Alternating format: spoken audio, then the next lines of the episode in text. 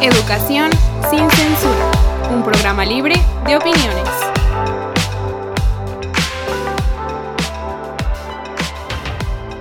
Muy buenos días, tardes, noches, espero que la estén pasando bastante bien. El día de hoy vamos a hacer una mesa de diálogo.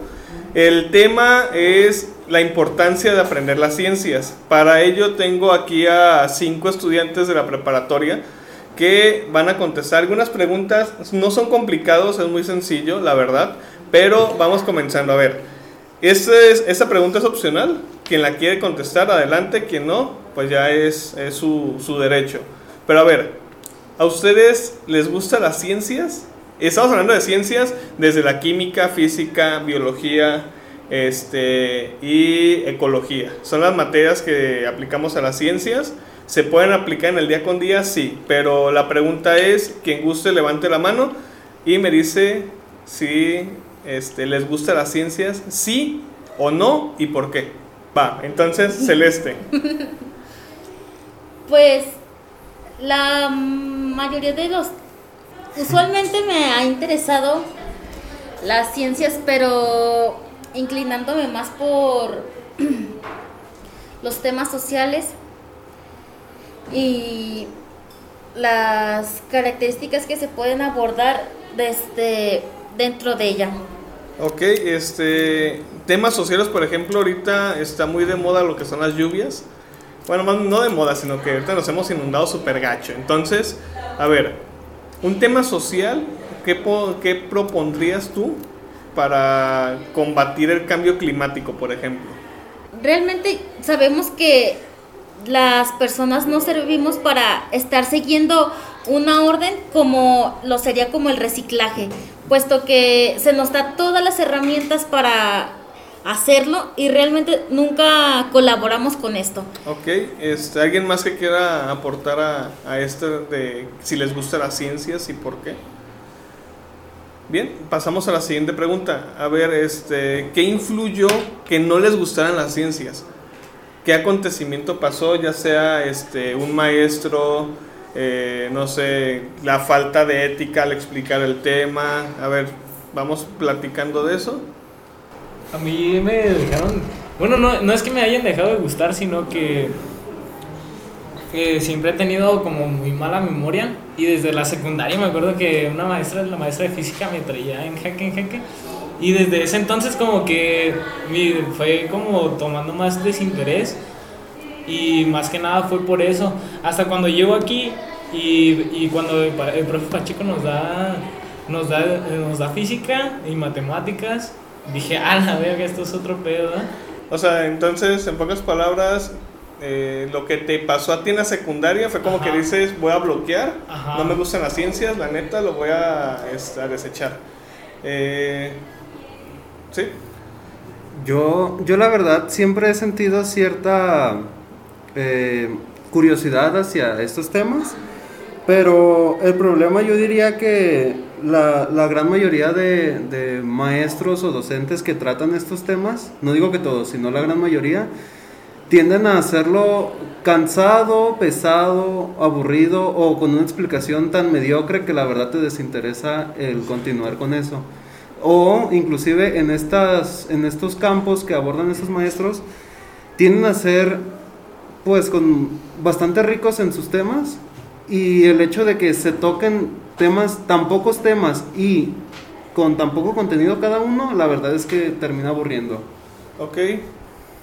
Eh, lo mismo que mi compañero, eh, que los maestros hacen muy difícil la materia y además que la sociedad pues no hace nada para mejorarla, como por ejemplo las ciencias sociales y naturales, pues la sociedad no ayuda a, a mejorar los cambios climáticos y así. Ok. Pues es que nunca me ha llamado la atención. Y las pocas veces que me ha llamado la atención, creo que hay maestros que te quitan mucho esa parte por su forma de dar las clases. Entonces aquí, es, a ver, eh, Celeste, ¿quieres opinar algo de eso? ¿No?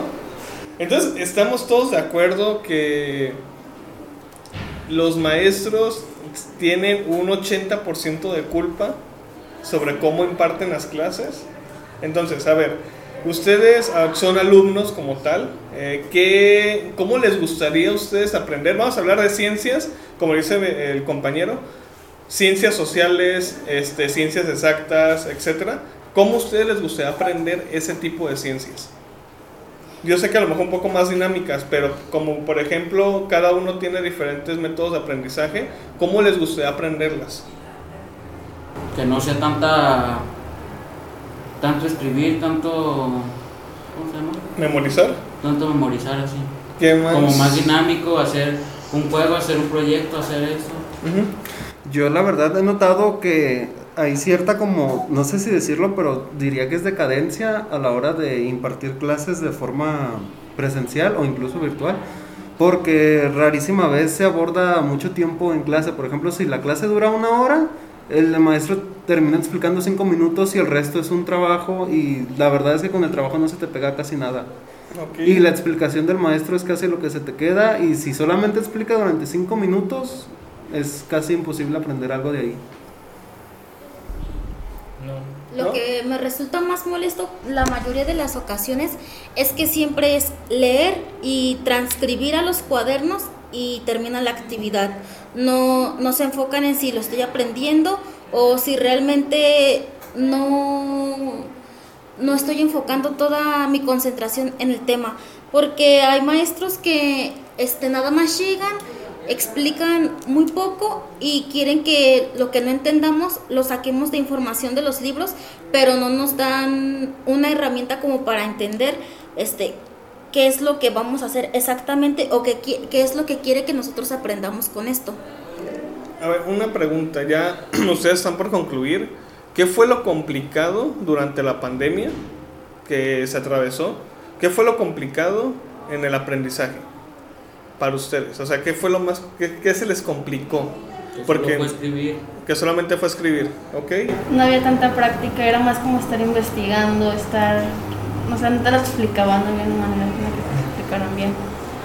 Los profesores como que llegaban a aburrirse también de su propia clase y esto era aburrido también obviamente para el alumno porque eh, lo explicaban sus 15 minutos que de, de clase virtual y lo demás este una pequeña actividad también y, y volvíamos a lo mismo que los profesores se llegaban a aburrir y eso no, no nos dejaba ningún conocimiento este, a nosotros.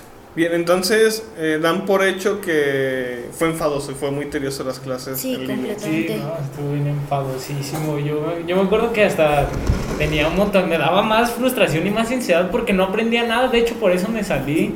Porque, o sea, si de por sí en presenciales me cuesta mucho, sol- solamente estar viendo en la pantalla y te dejan un apunte y que no, que contesta estas páginas o esto. Ah, cabrón, ¿y dónde está la comprensión?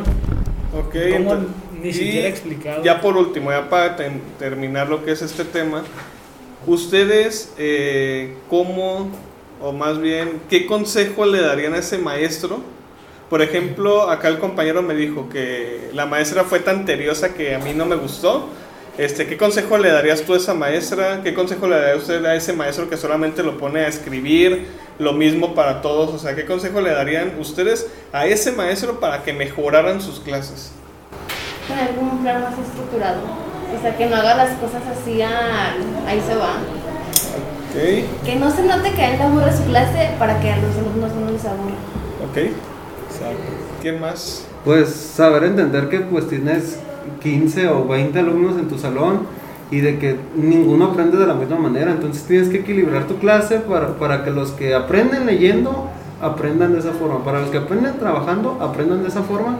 Y para los que aprenden escuchando también aprendan. Porque si no, solamente va a haber ganancia de dos o tres estudiantes y el resto no va a aprender absolutamente nada. Y ahí se nota en los exámenes reprobados porque nadie se le quedó nada de lo que dijo el maestro. Ok, ¿alguien más? que dé más explicación y que no deje de escribir tanto. Por ejemplo, las definiciones principales, porque hay maestros en los que nos dejan cinco cuartillas sacadas del libro, pero nomás son dos páginas. Entonces, tienes que estar inventando palabras como para llenar todas las cinco cuartillas de nomás dos, dos libros. Ok, ¿alguien más? ¿No? Yo pues nada más que también eh, se den un tiempo para saber cómo tratar a las personas. Por eso mismo que decía que no todos somos iguales. Ok. Y ya, bien. Pues bueno, eso es todo por el día de hoy. Ya aquí escucharon a, a los alumnos de propia voz, no va a decir el nombre de la universidad, pero ellos pues son concretos, son muy, ellos van al punto y creo que todos estamos de acuerdo porque inclusive uno como estudiante también es bastante tedioso que estén aprendiendo de esa manera. Entonces, pues bueno, eso es todo por el día de hoy. Nos escuchamos hasta la próxima.